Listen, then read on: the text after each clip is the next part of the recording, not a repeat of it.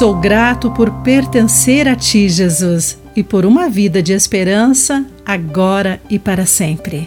Olá, amigo do Pão Diário, bem-vindo à nossa mensagem de esperança e encorajamento do dia. Hoje vou ler o texto de N. Sedas com o título Um Lugar de Pertença.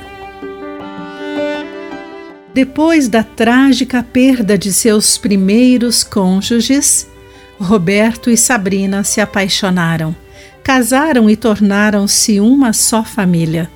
Construíram seu novo lar e o chamaram Avilá, significando contorcendo-se de dor e produzir em hebraico. Significa a criação de algo belo através da dor. Eles não construíram um lar para esquecer o seu passado, mas para trazer a vida das cinzas para celebrar a esperança. Para eles, é um lugar de pertença para celebrar a vida e onde todos nós nos apegamos à promessa de um futuro.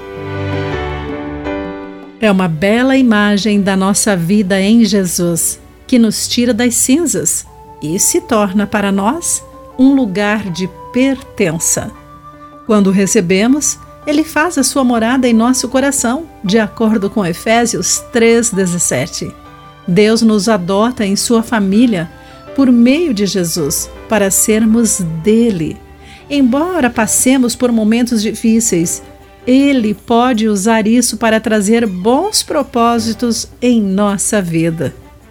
Todos os dias temos a oportunidade de crescer em nossa compreensão de Deus ao desfrutarmos do seu amor e celebrarmos o que o Senhor nos deu.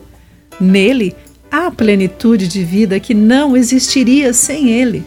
E temos a promessa de que esse relacionamento durará para sempre.